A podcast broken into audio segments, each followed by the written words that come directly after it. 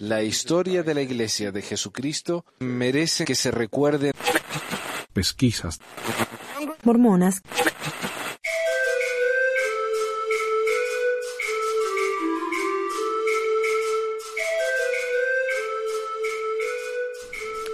Bienvenidos a otro episodio de Pesquisas Mormonas.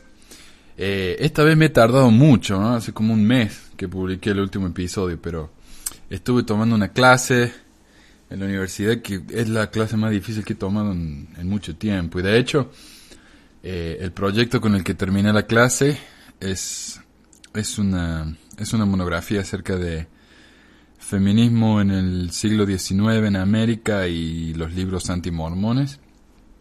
Y mandé um, una propuesta a, a, la Sociedad Histórica de David Whitmer, David Whitmer, que es la organización histórica, eh, sería la, ¿cómo se diría? La Oficina de Historia de la, de la Iglesia de Jesucristo de los Santos en los últimos días, reorganizada, que ahora se llama la Comunidad de Cristo, y, la, y voy a presentar mi, uh, mi investigación en febrero, ahí en Missouri, ¿no? en, en, Independence, Missouri, donde está el templo de, de la iglesia esta. Así que ha sido un, un, mes muy ocupado, dos, tres meses, pero este último mes fue el más ocupado y ahora ya, ya terminé la clase, ya estoy por salir de vacaciones uh, en el trabajo, así que ya he tenido más tiempo. Y este es un episodio que he estado traduciendo hace tiempo, investigando y traduciendo, pero antes de hablar de eso, quiero hablar un poco acerca de las noticias de la iglesia. Uh, hay una grande que tal vez en Latinoamérica no se conozca porque no ha sido traducido al español. Esto es algo nuevo en la página lds.org, la página oficial de la iglesia, y es acerca de los negros y el sacerdocio. Yo lo he titulado La iglesia trata de distanciarse de las prácticas racistas del pasado y la página web dice, durante gran parte de su historia, a ver, desde mediados de 1800 hasta 1978, la iglesia no ordenó a los hombres de ascendencia africana negra, negra africana. Es una, una explicación un poco extraña porque uh, realmente no importa de dónde eran los negros. Si uno era negro, no recibía el sacerdocio, ya fuera africano, brasilero, lo que fuera. En realidad son todos de descendencia africana los negros, ¿no? A ver, ni permitió que los hombres o las mujeres negras participaran en la investidura del templo o las ordenanzas selladoras. La iglesia se estableció en 1830 durante una época de gran división racial en los Estados Unidos. En ese momento muchos de los afrodescendientes vivían en la esclavitud y las distinciones raciales y los prejuicios no, solo, no eran solo comunes, sino una costumbre entre los americanos blancos. Cuando dice americanos se refiere a estadounidenses. Esas realidades, aunque hoy desconocidas e inquietantes, influyeron todos los aspectos de la vida de las personas, incluyendo su religión. No sé por qué dice que desconoció, todo el mundo sabe esto. Muchas iglesias cristianas de la época, por ejemplo, estaban separadas a lo largo de líneas raciales. Desde los inicios de la iglesia, la gente de toda raza y etnia podía ser bautizadas y recibidas como miembros. Hacia el final de su vida, el fundador de la iglesia, José Smith, se opuso abiertamente a la esclavitud. Nunca ha habido una política por parte de la organización de la iglesia de segregación. Se refiere a la época de José Smith. Entonces dice, bueno, si hubo un problema en la iglesia con respecto a la raza, no era que no aceptáramos a los negros, porque muchos negros se bautizaron en la iglesia, el problema era eh, recibir el sacerdocio y todo eso. Pero durante la época de José Smith, dice, él dio el sacerdocio a algunos. Entonces la, la culpa es más que nada de la sociedad. Uh, durante, continúa. Durante las dos primeras décadas de la existencia de la iglesia, algunos hombres negros fueron ordenados al sacerdocio. Uno de estos hombres, Elijah Abel, también participó en las ceremonias del templo en Kirkland, Ohio, y más tarde fue bautizado como representante de sus parientes fallecidos en Nauvoo, Illinois. No hay evidencia de que ningún hombre negro se le haya negado el sacerdocio durante la época de José Smith. Ah, lo que no dice acá y lo que no aclara es que el pobre Elijah Abel tardó décadas y décadas y décadas de, de, prácticamente rogar a los líderes de la iglesia que le permitieran recibir el, las investiduras. Eso es lo que no, no lo dice pero durante la época de José Smith, él no recibió su, uh, sus investiduras. En 1852, el presidente Brigham Young anunció públicamente que los hombres de ascendencia negra africana, otra vez la aclaración, ya no podían ser ordenados al sacerdocio, aunque a partir de entonces los negros siguieron uniéndose a la iglesia a través del bautismo y la recepción del don del Espíritu Santo.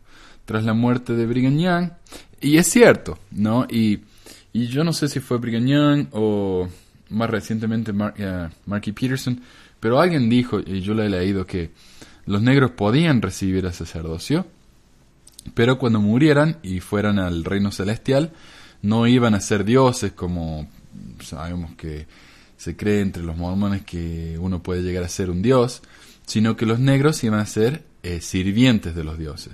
O sea, continuando con la idea de, la esclavitud ¿no? y el tema, van a continuar siendo esclavos en el cielo. Y me parece que es Marky Peterson. Yo, yo leí aquí una charla acerca de Marky Peterson eh, sobre los problemas de, de los casamientos interraciales y lo inapropiado que eran y todo eso. Ah, un, discurso realmente muy horrible. Pero está lleno de discursos así. Lo que dice acá eh, el artículo este en la página de la iglesia dice, tras la muerte de Brigham los presidentes de la iglesia posteriores restringieron a los negros a que recibieran la investidura o que se casaran en el templo. Con el tiempo, los líderes de la iglesia y los miembros avanzaron muchas teorías para explicar las restricciones del sacerdocio y del templo. Y la mayoría de las explicaciones siguen el concepto de mm, McConkie, Bruce R. McConkie, de que la restricción del sacerdocio se fue a medida, debido a que los negros eran menos valientes en la preexistencia, por lo tanto fueron castigados con esto, a pesar de que en la iglesia se dice de que los hijos no van a pagar por el pecado de los padres, pero parece que en ese caso hay una excepción o algo, no sé. Ah, pero bueno, uh, muchas teorías para explicar la restricción del sacerdocio y del templo, ninguna de esas explicaciones se acepta hoy como doctrina oficial de la iglesia. Entonces la iglesia está diciendo yo sé que muchos trataron de explicar la situación de los negros, pero la iglesia no se hace cargo de ninguna de esas teorías, nos lavamos las manos. Lo que realmente pasó es que um, Brigham Young vivía en una época racista, él hizo una decisión eh, desafortunada, pero esto nunca fue doctrina. Y yo he escuchado explicaciones, mucha gente está muy feliz con esto, porque dice, bueno, ahora podemos dar una explicación de por qué a los negros no se le dio el sacerdocio. Fue todo culpa de Brigañán. y la ignorancia de los profetas que siguieron, que pensaron que Brigham Young había recibido una revelación cuando en realidad estaba dando simplemente su opinión. Y mucha gente dice, qué bueno, ¿no? Ahora podemos dar una explicación normal, decente. aceptamos por fin que los, los profetas no son perfectos. Y eso se sabe que los profetas no son perfectos. Pero cuando uno habla eh, por medio de mandamiento, cuando dice una, una situación, una explicación doctrinal como esta, eh, por, porque los hijos de Noé y los, los, descendientes de Cam pecaron, entonces bla, bla, bla. Entonces uno está dando una explicación doctrinal basada en la Biblia. Uno, uno como miembro de la iglesia piensa que lo que los profetas están diciendo es profecía, es revelación. Entonces, ¿cómo uno va a pensar, no, en una de esas están dando su opinión? ¿Cómo uno sabe entonces cuando un profeta está dando su opinión, cuando está hablando por medio de la revelación? Y una, una cosa que escuché ayer en la radio fue que alguien decía, sí, estoy muy feliz de esto, pero saben que ah, muchos profetas hablan opiniones sobre el púlpito, entonces lo que uno tiene que hacer es ir, arrodillarse y orar y preguntar a Dios si estas revelaciones son verdaderas. Pero entonces, ¿cuál es el punto de tener un profeta? Si uno tiene que andar eh, preguntándole a Dios si lo que dijo el profeta es cierto o no. Me parece un poco absurdo. Ah, pero así es la situación, por lo menos la iglesia está tratando de dar un paso hacia adelante en, este, en esta situación de los negros y su historia, por lo menos están aceptando de que uh, hubieron problemas en el pasado. Y me parece que eso fue lo que Uctor también dijo en la última conferencia, ¿no? Errores se han cometido. Lo único que falta, que también se ha mencionado, es un, eh, un pedido de perdón. Perdón por lo que hemos hecho, perdón por haber maltratado a tanta gente en la historia de la iglesia, perdón de que los negros fueron tratados como ciudadanos de segunda clase, perdón de que mucha gente ha sido ha, sufrido mucha depresión, algunos se han matado a causa del, sufrimiento, perdón, no, eso no está. Y, y está, eh, brilla por su ausencia, como se dice, ¿no? Y hablando de cambios en la iglesia, el tema de hoy eh, se trata acerca de cambios en el libro de Mormón. Yo como miembro eh, en Argentina, miembro joven de la iglesia, se me dijo que el libro de Mormón en inglés nunca fue cambiado. Ah, lo que recibió José Smith es lo que tenemos hoy y que si hubieron cambios simplemente fueron cambios ortográficos y eso a mí me pareció una explicación muy válida y me hizo feliz por mucho tiempo, pero he tenido la, la gran suerte de tener tres libros acá y recursos a un cuarto libro. El, primer libro que voy a, voy a usar para el programa de hoy es la primera edición del libro de Mormón, que si uno lo va a comprar a la, la primera edición original sale entre unos 10 y, qué sé yo, 10 y 50 mil dólares. Yo no tengo 10 o 50 mil dólares para comprar un libro y si lo tuviera mi esposa me mata. Así que lo que tengo es una réplica que se vende en, la en el Museo de Historia de la Iglesia en Salt Lake City. Pero este libro ha sido publicado por uh, la Comunidad de Cristo. Aquí dice Herald Heritage Reprint, Herald Publishing House, Independence, Missouri. Ahí es donde voy a ir en febrero. Así que tal vez tiene una biblioteca donde puedo comprar, una librería donde puedo comprar más cosas como esta. Por suerte la iglesia lo ofrece y eso es algo bueno, ¿no? Eh, entonces aquí está, la primera edición del libro de Mormón no está separada en capítulos o versículos. Bueno, está separada en capítulos, pero no en versículos. Eh, se ve como un libro normal. Eh, he sacado un par de fotos que voy a poner ahí en el blog.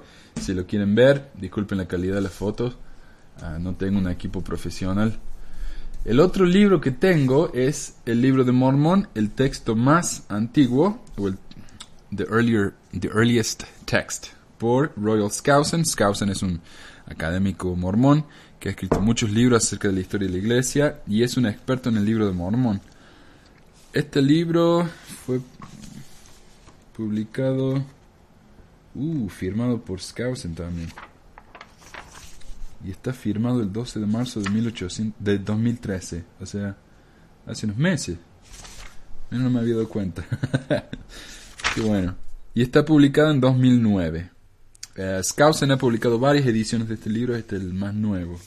Publicado por la Universidad de Yale, o Yale, como se diría en inglés. El último libro que, que estoy utilizando se llama Significant Textual Changes in the Book of Mormon y un título largo, largo. Pero sería algo así como cambios textuales significantes en el libro de Mormón, significativos en el libro de Mormón, editado por John S. Dinger. Y todo lo que es, es el texto, el primer texto del libro de Mormón, con notas y eh, está subrayado en las partes en las que han habido un cambio. Entonces muestra atrás, o, abajo, de hecho, abajo muestra en la edición de tal año esto decía tal cosa. Entonces muestra todos los cambios que han habido en el libro de Mormon. Um, los Tanner, una pareja famosa por sus críticas e historias del, históricas del libro de Mormón, encontró más de 3.000 cambios. Y esto fue antes de que estos dos libros se publicaran. 3.000 ah, cambios, hay unos 3.200 cambios en el libro de Mormón y vamos a hablar acerca de, de ellos. A ver.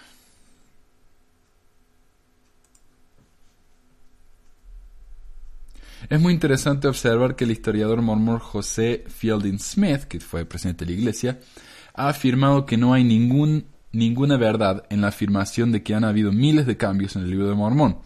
Él dijo lo siguiente en la conferencia de otoño de 1961. Durante la última semana o dos he recibido una serie de cartas de diferentes partes de los Estados Unidos, escritos por personas, algunas de las cuales al menos están un poco preocupadas porque han sido abordados por enemigos de la Iglesia y los enemigos del libro de Mormón, que han hecho la declaración de que no ha habido uno o dos o más miles de cambios en el libro de Mormón desde que la primera edición fue publicada. Bueno, por supuesto, no hay verdad en esta afirmación. Es verdad que cuando se imprimió el libro de Mormón, el impresor era un hombre que no era amigable, o sea, era un enemigo de la iglesia. Entonces hizo los cambios a propósito. Eso es lo que está tratando de decir acá Smith. La publicación del libro se hizo en circunstancias adversas, y había algunos errores, sobre todo tipográficos, condiciones que se presentan en la mayoría de los libros que se publican, pero no había nada en el libro de Mormón o en la segunda edición o en ah, cualquier otra edición que de ninguna manera contradijera a la primera edición. Y las modificaciones que se hicieron fueron hechas por el profeta José Smith, porque bajo las condiciones adversas bajo las ah, que el libro de Mormón se publicó, pero no hubo un cambio de doctrina. Ahora, estos hijos de Belial, o sea, hijos del diablo, que circulan estos informes, evidentemente están eh, mm, desinformados. Estos hijos de Belial que circulan estos informes, evidentemente están informados, o sea, saben lo que dicen, pero están mintiendo. No voy a usar la palabra que está en mi mente. Boca sucia. Para resumir, los, uno, los cambios en el libro de Mormón fueron una consecuencia de que el impresor era un enemigo de la iglesia y que él permitió que esos errores permanecieran en el libro, o tal vez los causó. Dos, los cambios en el libro son, de carácter gramático, tipográfico y no contradicen otras ediciones del libro. Y esta es una, cita importantísima. Este no solamente era un historiador de la iglesia, fue un profeta de la iglesia. Un hombre muy querido, muy respetado, que honestamente a mí me, me cae muy bien pero lo que está diciendo es rotundamente falso. Ah, algo que hay que entender. Ah, ahora, por ejemplo, cuando uno publica un libro, está todo por computadoras, ¿no? Uno imprime, hay máquinas impresoras gigantes que, van imprimiendo cada libro por medio de, impresoras, ¿no?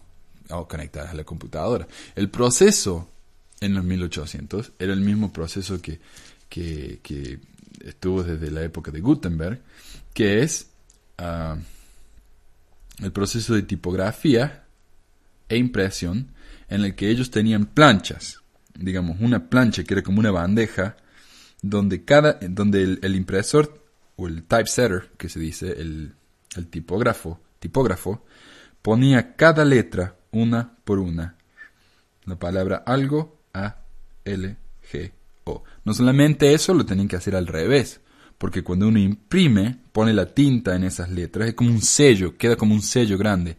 Uno pone la tinta en ese sello, pone la hoja y lo que, tiene uno es una imagen, una impresión eh, al revés. Entonces uno tiene que poner las letras de izquierda a derecha en vez de derecha, no, perdón, de derecha a izquierda en vez de izquierda a derecha. Y voy a mostrar ahí en el, en el website, también tengo una, una foto de alguien, ah, de un typesetter, un tipógrafo, ah, organizando las letras. Y eso es lo que hacía Mark Twain para su hermano, así empezó él en la literatura, eh, como un, un tipógrafo. En este estudio se demuestra que han habido miles de cambios en el libro de Mormón y que José Smith, José Fielding Smith, es el que no está diciendo la verdad.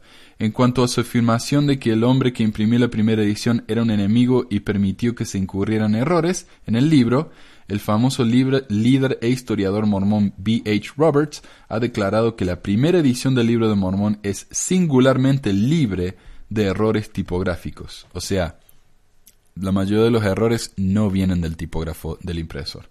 Y que el impresor no puede ser culpado por los muchos errores que se encuentran en el libro de Mormón. Para explicar un poco quién es este B.H. Roberts. Él fue un, alto líder de la iglesia y un gran historiador. De hecho, cuando la iglesia empezó a, ¿Cómo se diría? Cuando se le atacó a la iglesia de que José Smith había robado o copiado la trama del libro de Mormón del libro de Ethan Smith. De, hemos hablado de eso en, un episodio anterior. Eh, Vista de los Hebreos, ¿no? Dicen que el libro de Mormón es una copia de Vista de los Hebreos. Se le pidió a B.H. Roberts, la primera presidencia, le pidieron a él que verificara si esto era cierto y B.H. Roberts de hecho dijo sí, hay muchísimos puntos en común y ustedes tienen que hablar acerca de esto. Y parece que al final de su vida B.H. Roberts empezó a tener muchas dudas acerca de la iglesia porque encontró tantos, tantos problemas en el libro de Mormon. Pero nunca negó su testimonio. Y dice B.H. Roberts acerca de el tipógrafo y el impresor que sí existen errores de gramática y faltas en dicción en el libro Mormón, y sobre todo y en abundancia en la primera edición, debe ser aceptado. Y lo que es más, Mientras que algunos de los errores pueden ser culpa de una falta de revisión y corrección, como es de esperar de un establecimiento de impresión de una zona rural, sin embargo, la naturaleza de los errores en cuestión son de tal naturaleza y están tan entrelazados a lo largo de la dicción del libro que no pueden ser eliminados diciendo que son resultados de una revisión ineficaz o que se refieren a la disposición maliciosa de los errores o la hostilidad de la editorial. Es decir, uno puede, uno tiene los manuscritos, están los manuscritos de José Smith y uno ve que los errores están ahí, no solamente en, en el libro, en, el, en la tipografía del typesetter, sino están en el manuscrito los errores. Y esos errores fueron copiados tal como estaban en el manuscrito en el libro. A ver. mm. De hecho, la primera edición del libro de Mormon está singularmente libre de errores tipográficos, en el libro Defense of the Faith por B.H. Roberts. En una nota al pie de la página 295 del mismo libro, el señor Roberts declaró, pero después de que se tuvieran debidamente en cuenta todas estas condiciones, los errores son tan numerosos y de tal naturaleza constitucional que no se pueden explicar por las condiciones desfavorables en las que se publicó la obra. Entonces sí, tenía José Smith muchos enemigos. Y de hecho el enemigo no era el, el, el impresor, sino que en la misma oficina se estaba publicando un diario, o sea, un hombre alquilado la oficina venía y ponía las letras en las bandejas, en la tipografía, y publicaba un diario. Y mientras él estaba publicando su diario, vio que estaba el libro de Mormon ahí sentado, entonces empezó a copiar páginas enteras del libro de Mormon en su diario. Pero no fue el impresor, fue un hombre que trabajaba en la imprenta, que estaba alquilando la imprenta. Ah, entonces sí, las condiciones fueran incómodas y difíciles, pero no fue culpa del impresor, como dijo ah, Joseph Fielding Smith. Entonces lo que está diciendo ah, Roberts es que es cierto que han habido errores tipográficos, pero esos errores son sorprenden- sorprendentemente mínimos y los errores son de, de una naturaleza tal que ah, tienen que haber sido cometidos por el escritor o traductor. John H. Hilbert, el hombre que ayudó a imprimir el libro de Mormón, dijo que los mormones no querían que él corrigiera los errores gramaticales que se encontraban en el manuscrito. Cuando el impresor estaba listo para comenzar a trabajar, Harris fue notificado y Hiram Smith trajo la primera entrega del manuscrito. El segundo día, mientras Harris y Smith estaban en la oficina, me llamó la atención un error gramatical y pregunté si debía corregirlo. Harris consultó con Smith por un corto tiempo y regresó y me dijo el Antiguo Testamento es gramáticamente incorrecto, imprímalo como está. A. Cowdery revisó el manuscrito cuando la mayoría de las pruebas fueron leídas. Las pruebas son las hojas ah, que hace el impresor. Entonces dice, ok, estas son las, esto es lo que he imprimido, lo que he impreso hasta ahora, ¿qué les parece? Esas son las pruebas. Cowdery revisó el manuscrito cuando la mayoría de las pruebas fueron leídas. Martin Harris una o dos veces y Hiram Smith una vez. O sea que lo leyeron cuatro veces entre todos. Um, Grandin supuso que estos hombres podían leer su propia escritura tan bien como o mejor que cualquier otra persona. Y si hay alguna discrepancia entre las ediciones de Palmira y el manuscrito, estos hombres deben ser considerados responsables. O sea, él les dio la oportunidad. Dijo, acá está, yo imprimí las hojas. ¿Qué le parece? ¿Hay errores? ¿Tengo que corregir algo? Harris, Cowdery y Hiram Smith, los tres leyeron la, la, las impresiones y dijeron, no, está bien. Una fotografía del manuscrito original del libro de Mormón que se publicó en el libro A New Witness for Christ in America, página 216, prueba que el impresor no es responsable de los errores gramaticales que aparecieron en la primera edición. Y eso lo dicen porque en esa, en esa página hay una fotografía del manuscrito. Y en el manuscrito se pueden ver los errores que cometió Cowdery y José Smith y no el impresor. A ver, un segundo manuscrito conocido como el manuscrito del impresor también confirma esto. O sea, cuando tuvieron la oportunidad de, copiar a mano el manuscrito, no corrigieron los errores, lo dijeron, los dejaron tal como estaban.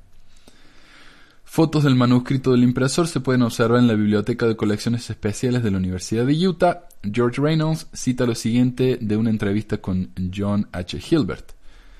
Uh, Hiram Smith siempre traía el manuscrito a la oficina. Lo tenía bajo su abrigo y todo abotonado con tanto cuidado como si fuera uh, oro. dijo en ese momento que fue traducido de planchas por el poder de Dios. Ellos eran muy curiosos al respecto. Tuvimos una gran cantidad de problemas con el manuscrito. No tenía ninguna puntuación. Ellos no sabían cómo usar la puntuación. Y tuvimos que hacerlo nosotros mismos. ¿Cambió alguna parte del libro al configurar los caracteres? No, señor. Nunca cambiamos nada en lo absoluto. ¿Por qué no cambiarlos y corregirlos? Ah, porque ellos no nos lo permitieron. Eran muy particulares acerca de, de que nunca cambiáramos nada en lo absoluto. Oh, bueno, podría haber habido una o dos palabras en las que cambié la ortografía. Creo que cambié la ortografía de una o quizás dos, pero no más. Usted ajustó la tipografía en la imprenta e hizo que alguien le, o hizo que alguien le ayudara. Lo hice todo yo mismo y ayudé a leer la prueba también. No había nadie que trabajara en eso más que yo. ¿Alguna vez viste una de las primeras copias? Tengo una aquí, que nunca fue encuadernada. El señor Grandin, el impresor, me lo dio. Si alguna vez tiene la oportunidad de ver un libro de Mormón, verá que lo cambiaron después. ¿Lo hicieron? Bueno, vamos a ver su copia. Ese es un buen punto. ¿Cómo ha sido cambiado? Yo le mostraré, sacando su copia. Aquí en la portada que dice, leyendo, José Smith Jr., autor y propietario. O sea, José Smith hijo. Hijo, ok. Después, en otras ediciones que sacaron, solo dice que José Smith lo tradujo. Pero alguna vez dijeron que él era... Mm, él era... Ay, perdón. Alguna vez dijeron que él era algo más que el traductor cuando le trajeron el manuscrito. Oh, no. Sino que afirmó que estaba traduciendo a través de unos instrumentos que obtuvieron al mismo tiempo, que recibió las planchas y que el Señor lo ayudó. Esto está en el libro The Myth of the Manuscript Found, página 59. De acuerdo con el testimonio de José Smith, no debería haber ninguna razón para hacer cambios en el libro de Mormón. Dijo que cuando él y los testigos fueron a orar con respecto a ello, una voz del cielo les dijo que la traducción del libro Mormón era correcta. Escuchamos una voz, que salió de la luz brillante encima de nosotros, diciendo, Estas palabras que han sido reveladas por el poder de Dios y han sido traducidas por el poder de Dios. La traducción de las planchas que habéis visto es correcta, y os ordeno que dais testimonio de lo que vosotros veis, ahora veis y oís. Está en Historia de la Iglesia por José Smith, tomo 1, páginas 54 y 55. En otra ocasión José Smith dijo, declaré a los hermanos que el libro de Mormón era el más correcto de todos los libros sobre la tierra. Los errores en el libro de Mormón fueron originalmente explicados por el hecho de que el libro fue escrito originalmente en egipcio reformado. En la página 538 de la primera edición se lee lo siguiente. No me condenéis por mi imperfección, ni a mi Padre por causa de su imperfección, ni a lo que han escrito antes de él. Más bien, dad gracias a Dios que os ha manifestado nuestras imperfecciones, para que aprendáis a ser más sabio de lo que nosotros lo hemos sido. Y he aquí, hemos escrito estos anales según nuestro conocimiento, en los caracteres que hemos que entre nosotros se llaman egipcio reformado, y los hemos transmitido y alterado conforme a nuestra manera de hablar, y si nuestras planchas hubiesen sido suficientemente amplias, habríamos escrito en hebreo, pero también hemos alterado el hebreo, y si hubiéramos podido escribir en hebreo, he aquí, no habrías tenido ninguna imperfección en nuestros anales. Pero el Señor sabe todas las cosas que hemos escrito, y también que ningún otro pueblo conoce nuestra lengua, y por motivo de que ningún otro pueblo conoce nuestra lengua, por lo tanto, Él ha preparado los medios para su interpretación. Eso está en Mormón 9 del 31 al 34. En la página 564 de la primera edición del libro de Mormón leemos lo siguiente. Y le dije, Señor, los gentiles se burlarán de estas cosas debido a nuestra debilidad en escribir, porque tú, Señor, nos has hecho fuerte en palabras, ah, nos has hecho fuerte en palabras por la fe, pero no nos has hecho fuerte para escribir, porque concediste que todos los de este pueblo declarasen mucho por motivo del Espíritu Santo que tú les has dado, y que tú has hecho que no pudiéramos, podamos escribir sino poco, a causa de la torpeza de nuestras manos. He aquí, no nos has hecho fuerte en escribir, como el hermano de Jared, porque le concediste que las cosas que él escribiera fueran tan potentes como tú lo eres, al grado de dominar el hombre al hombre al leerlas. También has hecho grandes y potentes nuestras palabras, al grado de que no las ah, podemos escribir. Lo que hemos dicho es tan poderoso, increíblemente ah, potente, que no se puede escribir, lamentablemente, solamente se puede decir. Ah, tiene mucho sentido, ¿no? Totalmente. así que cuando escribimos, vemos nuestra debilidad y tropezamos por la manera de colocar nuestras palabras, y temo que los gentiles se burlen de nuestras palabras. Y cuando hube dicho esto, el Señor me habló diciendo, Los insensatos hacen burla, mas se lamentarán, y mi gracia es suficiente para los mansos, para que no saquen provecho de, de vuestra debilidad. Durante muchos años los mormones enseñaron que el Señor había dado a José Smith una traducción perfecta del libro de Mormón y que todos los errores fueron errores que cometieron los nefitas en las planchas originales. Ajá. ¿Qué tal? ¿Hay error en el libro de Mormón? No fue José Smith, fueron, fueron los nefitas. Fue Mormón, fue Morón y fueron todos esos. David Wilmer, uno de los tres testigos del libro de Mormón, hizo esta declaración. Ahora voy a dar una explicación de la manera en la que se tradujo el libro de Mormón. José Smith ponía la piedra evidente en su sombrero, y luego ponía su cara en el sombrero, bien cerca de su cara como para excluir la luz, y en la oscuridad la luz espiritual brillaba. Un pedazo de algo que parecía pergamino aparecía, y en él aparecía la escritura. Un carácter a la vez aparecía, y debajo de ese carácter aparecía la interpretación en inglés. Esto es importantísimo, porque acá David Wilmer está diciendo, esto me lo dijo José, eso no es una interpretación mía. José me dijo que él ponía la cara en el sombrero, en el sombrero aparecía las planchas, el texto original de las planchas. Y abajo aparecía la traducción en inglés. ¿Se entiende? Es como ver una película con subtítulos. Ok. Martin Harris, otro de los testigos, afirmó que José Smith recibió la traducción directamente de Dios y que era una traducción perfecta. George Reynolds cita lo siguiente en una carta escrita por Edward Stevenson al Desert News en 1883, Martin, ah, Martin explicó la traducción de la siguiente manera, o sea, Martin Harris. Con la ayuda de la piedra evidente, aparecían frases que eran leídas por el profeta y escritas por Martín, y cuando terminó decía escrito. O sea, José Smith leía lo que veía en el sombrero, Martin Harris escribía, y cuando terminaba de escribir decía escrito para que José Smith siguiera dictando y si estaba escrito correctamente, la frase desaparecía y otra en su lugar aparecía, pero si no estaba escrito correctamente, permanecía hasta que fuera corregido, por lo que la traducción era igual a los grabados en las planchas, precisamente en el lenguaje que entonces se utilizaba. ¿Me entienden?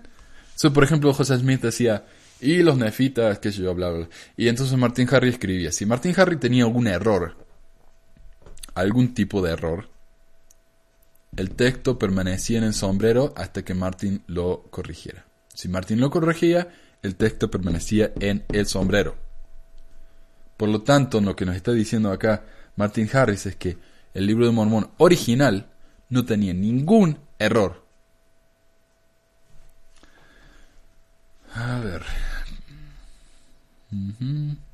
George Reynolds, George Reynolds de hecho, tengo que aclarar. George Reynolds fue el que escribió un libro de dos tomos acerca de las pruebas arqueológicas, pruebas antiguas del libro de Mormón. Es un libro muy viejo, pero fue una de las primeras pruebas o de los primeros intentos de demostrar el libro de Mormón por, de manera científica. George Reynolds, que fue miembro del primer Consejo de los 70 de 1890 a 1909, hizo esta declaración en 1883 pero desde el principio debe recordarse que la traducción no fue realizada por ningún método común, de ninguna manera ordinaria, fue hecho por la ayuda divina. No hubo demoras en pasajes ocultos ni dificultades sobre la elección de palabras. No hubieron paros, o sea, detenciones, ¿no? A causa de la ignorancia del traductor, de la ignorancia del traductor, no se perdió tiempo en investigación o discusión sobre el valor, la intención o el significado de ciertos personajes y no hubieron referencias autoridades. Estas dificultades de la labor humana fueron removidas. Todo era tan simple como cuando un empleado escribe un dictado. La traducción de los caracteres aparecieron en el Urim y Tumim, frase por frase, y tan pronto como uno se escribió correctamente, el próximo apareció. Y ahí está la clave, correctamente. El apóstol mormón Orson Hyde afirmó que las palabras aparecieron en el Urim y Tumim Escribió un panfleto en alemán titulado Un grito desde la tierra, una voz desde el polvo de la tierra, y se puede encontrar fácil porque es tan viejo, ahí en archive.com. Este folleto fue traducido al idioma inglés por Justus Ernest, Ernst, de la Oficina del Historiador de la Iglesia, y se reproduce en una tesis de Paul R. Cheeseman, otro autor mormón muy prolífico. En este relato, ah, Cheeseman también escribió muchos libros acerca de ah, pruebas arqueológicas, el libro mormón. En este relato aparece lo siguiente: fueron utilizados de la, manera, de la siguiente manera. Estas dos piedras, llamadas Urim y Tumim, en diámetro del tamaño de una corona inglesa, o sea, una moneda, solo un poco más grueso. Fueron colocados donde se excluyera toda la luz, eh, en otras palabras, en un sombrero que José Smith se ponía en la cara. Las personas que, lo, que los utilizaban ofrecían sus oraciones al Señor y la respuesta se hacía visible. Escrita con letras de luz sobre el Urim y Tumim. tengo que corregir esto. Ah, sobre Urim Tumim, pero desaparecían de nuevo poco después. Por lo que la luz brilla en las tinieblas y las tinieblas no la comprendieron. Ah, esta vez eso fue la... Entonces la traducción del libro Mormón es la, al cumplimiento de la profecía de la Biblia. De esta manera los registros sagrados fueron traducidos al inglés. Ok. En una tesis doctoral de Chisman en BYU. Oliver B. Huntington escribió en su diario que en 1881 José F. Smith, quien se convirtió en el sexto presidente de la Iglesia Mormona, enseñó que el Señor le dio a José Smith la redacción y la ortografía exacta en inglés que debía utilizar en el libro de Mormon. Ya estamos, mm, estamos de, al principio decía, sí, José Smith recibió la traducción, después decía, José Smith recibió la traducción correctamente, después ahora dice, José Smith recibió la traducción ortográficamente correcta. Ok. El sábado 25 de febrero de 1881 fui a Provo a una conferencia de estaca trimestral. Escuché a José F. Smith describir la manera de la traducción del libro de Mormón por José Smith. José Smith, uh, F. Smith, si no saben, es el sobrino de José Smith, hijo de Hiram. Uh, que fue la siguiente según lo más cerca que puedo recordar de la sustancia de su descripción. José no sacó la escritura de las planchas de oro en el idioma inglés en su propio estilo de hablar, como mucha gente cree. Para aclarar lo que él está diciendo acá es que mucha gente pensó que él recibía, y lo he dicho muchas veces también, él recibía el libro de Mormón como una película en su mente, entonces él lo escribía con sus propias palabras. Pero acá dice, no, no fue así. Según José F. Smith, no fue así pero cada palabra y cada letra le fue dada por el don y el poder, poder de Dios. Así es que la obra de Dios y no de José Smith y fue hecho de esta manera. El Señor hizo que cada palabra, como está escrita en el libro, apareciera en las planchas, perdón, en las piedras, en frases cortas o palabras. Y cuando José había pronunciado la frase o palabra enfrente de él, y una vez que el escriba las había escrito de forma correcta, la frase desaparecía y otra aparecía. Y si había una palabra mal escrita o incluso una letra incorrecta, la escritura en la piedra permanecía. Permanecía. A ver, perdón.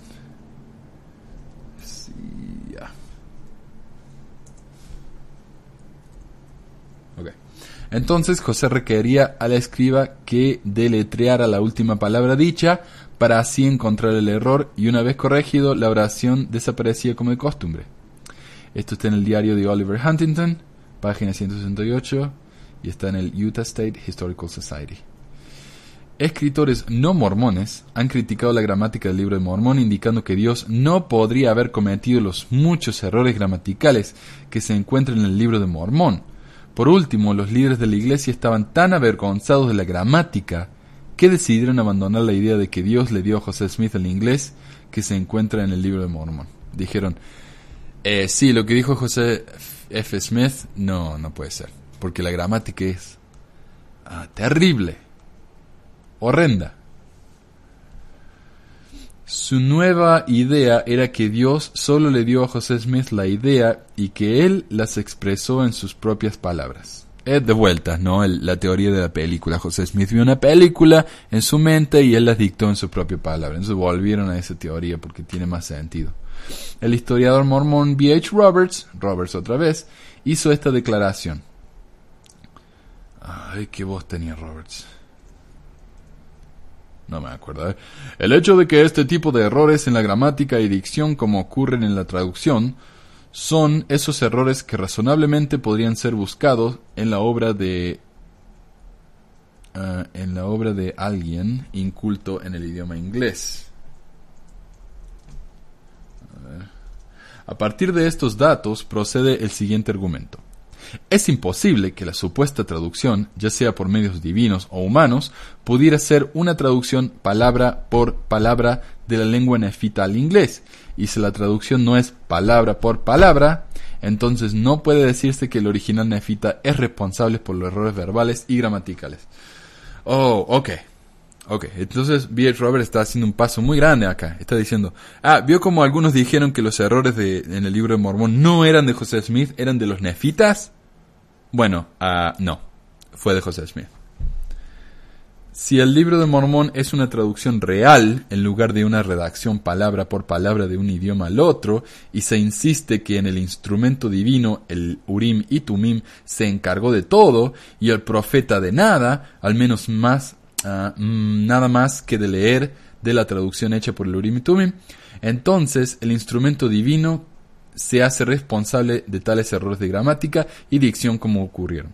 Pero esto es asignar la responsabilidad por los errores en el lenguaje a un instrumento divino. ¡Ja! Entonces no fue ni los nefitas ni José Smith fueron el Urim y Tumim.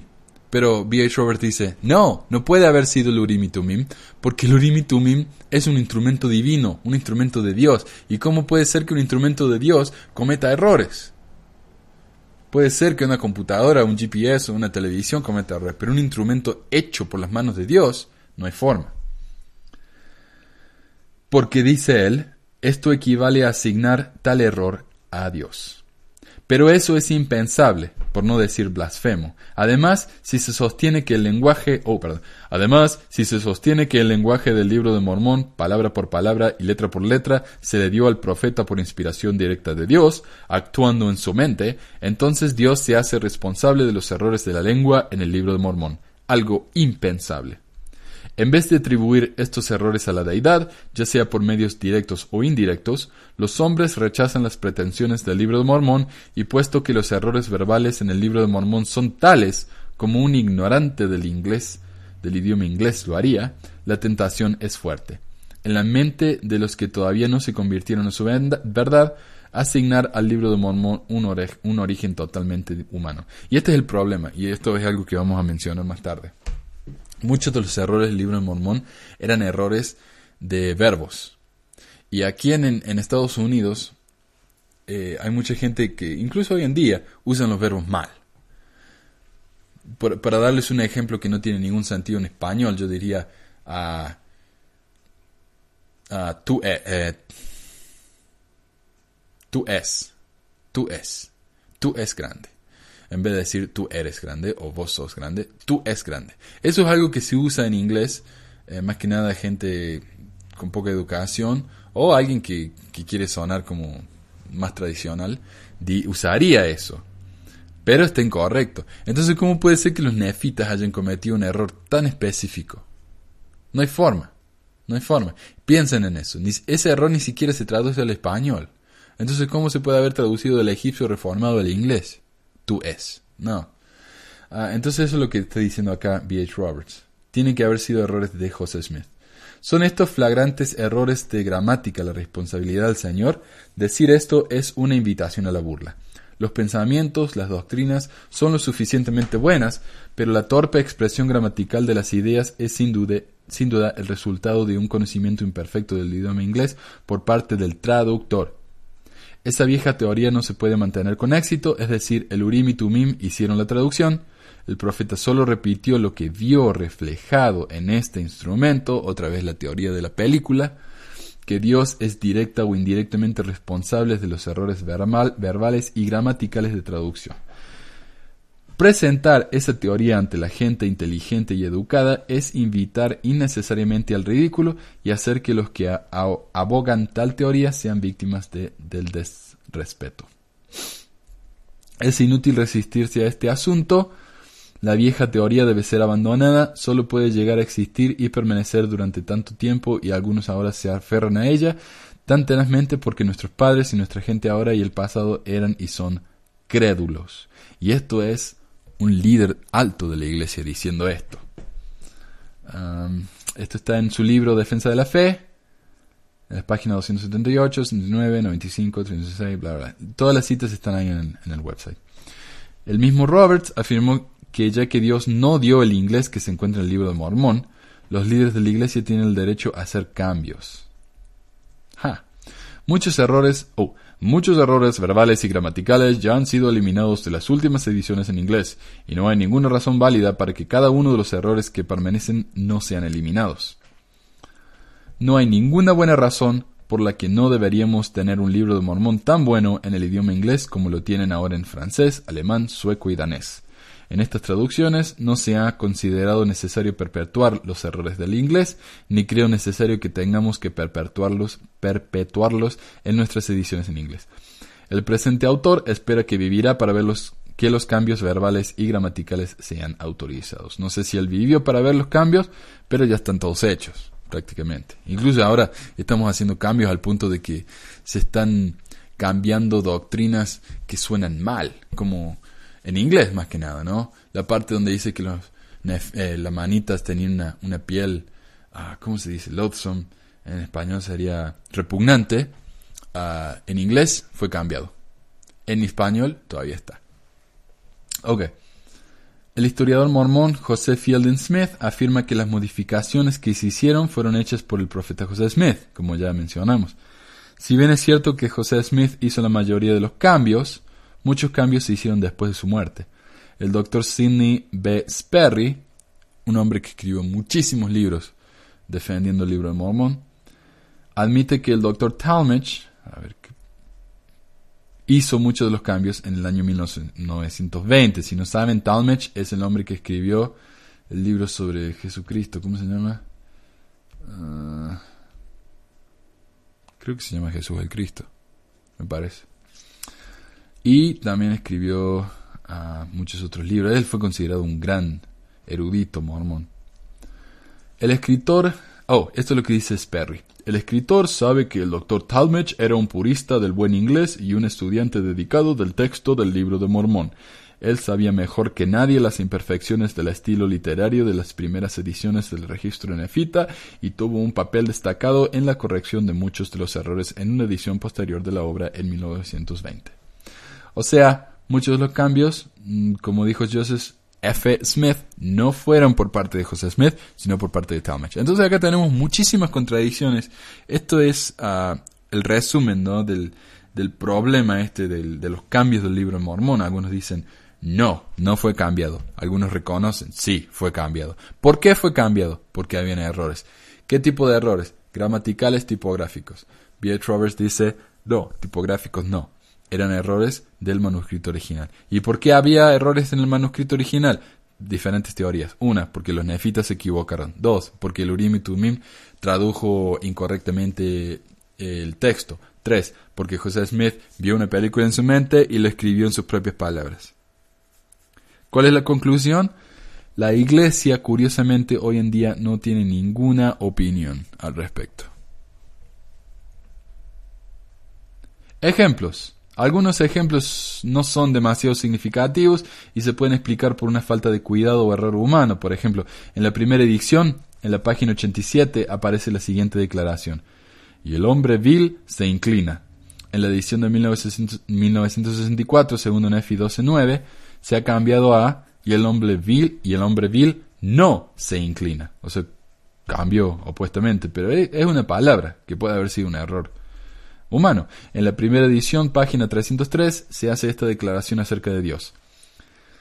Sí, sé que Él concede a los hombres, ah, sé que Él concede a los hombres, sí, les decreta decretos que son inalterables según la voluntad de ellos. Siete. En la edición de 1964, que es Alma 29.4, se han eliminado siete palabras y ahora dice, sí, sé que Él concede a los hombres según la voluntad de ellos. Entonces se borró la parte que dice, sí se les decreta decretos que son inalterables. En 1981 se cambió de nuevo a la, al texto original. O sea, primero sacaron el texto, después lo agregaron de vuelta.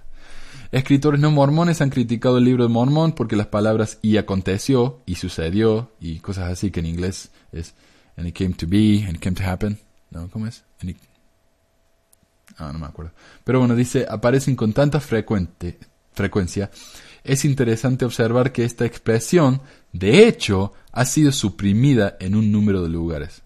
O sea que si tuviéramos todos los y aconteció que, que estaba en el libro de Mormón original, habría muchísimos más. Otro error común es la conjugación incorrecta de los verbos, como mencioné anteriormente, diciendo, por ejemplo, un error muy común es donde dice they were o eran, ellos eran, pero o fueron, pero un error común entre la gente poco educada sería el uso de they was en lugar de they were. Entonces se traduce, se traduce como ellos fue, ellos fue en vez de ellos fueron. Que como de nuevo en español eso no tiene ningún sentido, pero en inglés sí. La primera edición del libro de Mormón tenía un gran número de errores como este. Que muestra, ¿no? Obviamente que José Smith fue el que, el que, el que decidió lo que iba a decir en la página, porque Dios no va a tener errores tan, tan brutales. Sin embargo, en la mayoría de los libros, los cambios ortográficos no se consideran muy importantes. Ah, novelas, libros de historia, lo que fuera. Si hay un error tipográfico como este, ortográfico, y bueno, se va a arreglar, ¿no? Pero si tenemos en cuenta que el hecho de que los primeros líderes mormones enseñaron que José Smith recibió cada palabra y cada letra del libro de Mormón directamente de Dios, los cambios de ortografía se hacen más significativos. Algunos mormones ahora afirman que los testigos del libro de Mormón inventaron la historia de que la traducción se le dio palabra por palabra a José Smith. A J.L. Traugber, hijo, sin embargo, afirmó que David Weimer le dijo que el propio José Smith fue quien enseñó que el libro de Mormón fue dictado palabra por palabra. No lo voy a leer de nuevo porque ya lo leímos, esta cita, pero la voy a dejar en el website. Eh, pero hay otros cambios que han sido mucho más significativos y, y representan pasos en la evolución de la doctrina mormona. Uno dice, bueno, cuando José Smith vio a, recibió la primera revelación, lo más importante que aprendió fue que la iglesia ya no estaba en el mundo y que, y que Dios era en realidad tres personajes. Estaba Dios, Jesucristo y el Espíritu Santo. El problema es que al principio, al, principio de la iglesia, José Smith no creía esto. José Smith creía que Dios era una sola persona.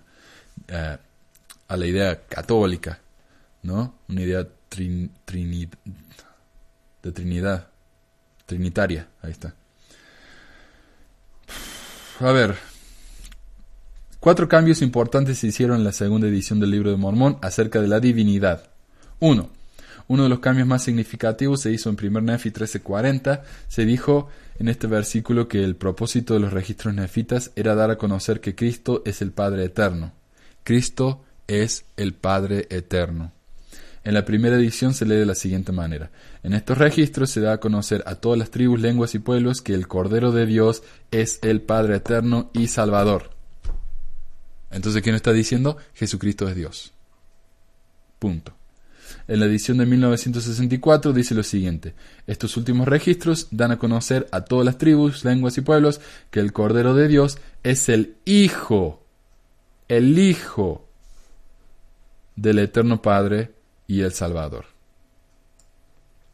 Cambio enorme, muy significativo. 2. Otro cambio importante se hizo en 1 Nefi 11.18. Es en la página 25 de la edición de 1830, en la cual se lee, He aquí la Virgen que tú ves es la Madre de Dios, a la manera de la carne.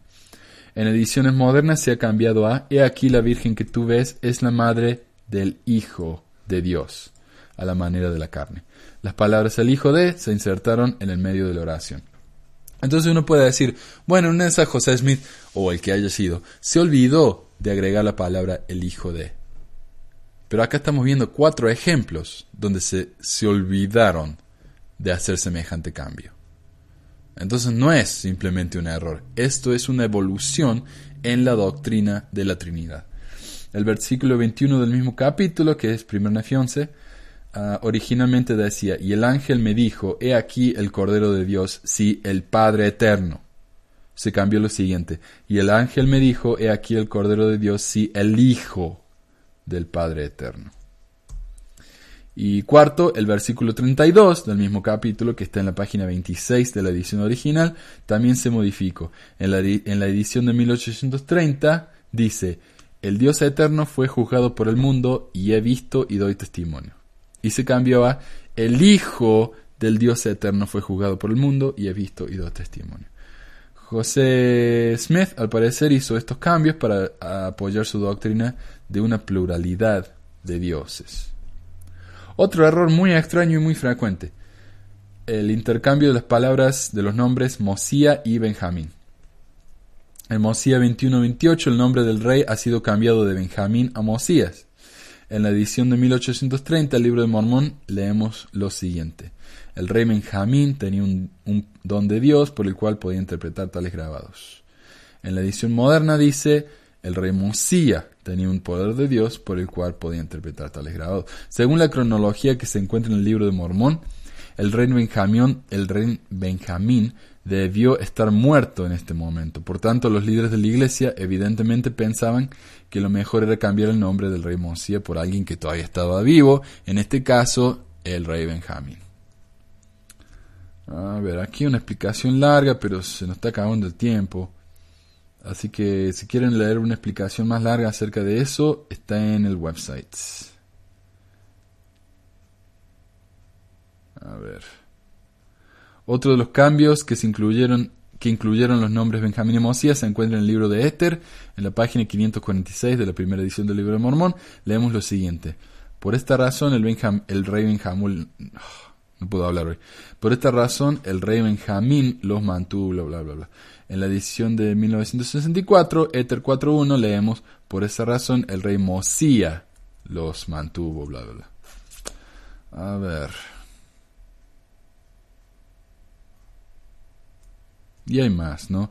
A ver, autor, traductor, esto es lo que mencionó um, el, el, hombre este que publicó el libro de Mormón. Dice, es interesante notar que incluso la declaración firmada por los ocho testigos del libro de Mormón ha sido alterada. En la edición de 1830, en la última página, decía que José Smith, hijo, el autor y propietario de este trabajo, nos ha mostrado las planchas. ¿Notaron eso? Autor. Él fue el autor del libro de Mormon. En la edición de 1964 se lee que José Smith, hijo, el traductor de esta obra. Que no, para mí no significa nada, es un, error de, uno, está tan ansioso por publicar el libro, escribe la introducción y dice, ah, la palabra correcta era traductor y escribía autor. Ups. Para mí es un error tan grande, pero se ha hecho un gran lío acerca de eso, porque es un cambio en el libro de Mormón. Pero no del texto. Gramática del libro de Mormón. Algunas veces se han hecho declaraciones acerca del libro de Mormón que no son compatibles con la primera edición, Bruce R. McConkie, del primer consejo de los 70, hizo la siguiente declaración acerca de la palabra querubines. En inglés, el plural de querubines es cherubs, y en hebreo el plural es cherubim, excepto que la versión del King James de la Biblia traduce erróneamente el plural como cherubims. El libro de Mormón, la perla de gran precio y la versión inspirada de la Biblia da el plural como cherubim, es decir, a pesar de que la Biblia está traducido mal, en el libro de Mormón está traducido bien. Del hebreo. Lo cual demuestra que José Smith tenía que haber recibido la traducción como inspirada, de Dios porque él no, sabía hebreo. Ahora, Bruce R. McConkie tiene razón. Hay, hubo un error. el, error, el plural es cherubim, no cherubims. Pero Adam Clark hizo esta declaración acerca de la palabra cherubim. Uh, los plurales masculinos hebreos terminan en im. Añadirles una S es inadecuado. Es como decir gato, gatos, gatoses. Como mi hijo, dice los gatos, ¿no? Es incorrecto, es agregar un doble plural. Pero la palabra querubines aparece tres veces en ediciones modernas del libro de Mormón y se utiliza correctamente. Esto sería, por supuesto, una, evidencia a favor del libro de Mormón si no fuera por el hecho de que en la primera edición del libro de Mormón la palabra apareció en los tres lugares escrita mal, con la S añadida incorrectamente al final. Así lo que al principio parece como una evidencia para el libro de Mormón se convierte en evidencia en su contra cuando se conoce toda la, la verdad. Y esto yo ah, suena negativo, ¿no? Cuando se conoce toda la verdad, uno. Pero ah, yo lo aclaré porque es algo que yo he notado en, en, la iglesia, de que cuando uno escucha un argumento para justificar la iglesia, dice, oh, pero científicos han demostrado que, oh, en hebreo, ¿cómo podría haber, haber sabido esto José Smith cuando no se había traducido todavía, no se sabía? Y son declaraciones muy impresionantes, pero cuando uno las revisa, eh, se da cuenta que no tienen ninguna validez, ¿no? No tienen fundamento. Arqueólogos, ¿qué arqueólogos? Científicos, ¿qué científicos? ¿Qué libro muestra esto? ¿Qué libro muestra lo otro? Me parece que muchas de estas cosas son invenciones de la gente que dicen para, no solamente para convencer a los demás, sino también para convencerse a ellos mismos. Porque ¿quién, ¿a quién le gustaría saber que la iglesia en la que ha dedicado años de su vida, décadas o tal vez su vida entera, eh, no es lo que clamus, lo que, lo que dijo que era? ¿no? Entonces es difícil. Es difícil. Uh, es difícil aceptar los errores. Y por eso mucha gente me insulta, me, me dice, ¿cómo, ¿cómo te atreves? Eh, las explicaciones las vamos a ver cuando nos, después que nos muramos, ¿no? En el, mundo espiritual. Y tal vez, tal vez, tal vez estoy equivocado. Pero ah, para mí ah, hay muchas evidencias y uno puede, puede utilizar esas evidencias. En la iglesia nos dicen que la ciencia se nos ha dado por Dios. Dios nos dio la ciencia, Dios nos dio esto, Dios nos dio lo otro. Entonces, ¿por qué Dios nos va a dar una ciencia que está tan equivocada que no nos permite probar que la Biblia, que el libro de Mormón, que esto y lo otro son verdaderos? ¿Por qué? ¿Por qué haría eso?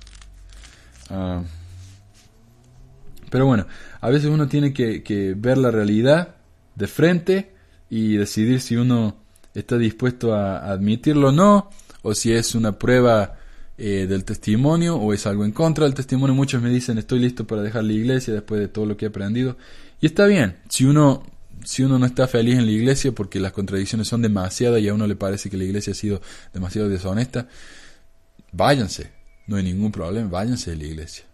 Después de todo, todas las iglesias dicen que son verdaderas, entonces ¿cuál es? Y todas nos dicen lo mismo, lo van a saber por medio de un, de un sentimiento en el corazón. Entonces no puede ser, no puede ser que todas sean verdaderas, que todas tengan la misma prueba de verdad, etc. Pero si la iglesia, a pesar de todas las, las, fallas, las pruebas, los problemas en la historia, las contradicciones, a pesar de eso a uno lo hace feliz la iglesia, entonces quédense. Mi esposa misma, ella está muy feliz en la iglesia, a pesar de que ella sabe de que muchas de las cosas en la historia no, no están bien. Muchas de las atrocidades que se han cometido en la, historia de la iglesia están muy mal. Pero ella se siente bien en la iglesia, se siente feliz, tiene muchos amigos y ella va. Y yo me siento muy feliz por ella. Entonces, uh, yo no digo esto para convencer a nadie, simplemente pongo la, la, información ahí y ojalá le sirva a alguien, ¿no? Y gracias por escuchar. A mí esto me gusta mucho porque me fascina la historia de la iglesia, me parece una historia fascinante y siempre hay algo nuevo para aprender. Y bueno, y gracias por escuchar y si les gustaría participar, compartir algo que han aprendido, yo soy todo oídos. Así que muchas gracias y nos estamos hablando, espero, más eh, pronto. Mucho más pronto de lo que los hice esperar la última vez. Ok, gracias. Adiós. Gracias por acompañarnos en otro episodio de Pesquisas Mormonas. Si tienen algún comentario, sugerencia o pregunta, pueden contactarnos por medio del sitio web pesquisasmormonas.com o por email a info.pesquisasmormonas.com. También pueden unirse a nuestro grupo de Facebook y suscribirse al programa en iTunes. También se puede bajar el programa por medio de nuestra página web y si les gustaría ayudarnos, siempre necesitamos materiales de investigación, traducción y nunca nos quejamos por supuesto por cualquier donación monetaria. El dinero que recibimos nos ayuda a pagar por el sitio web, por el hosting y por los equipos de sonido. De nuevo muchas gracias y nos estamos reuniendo pronto.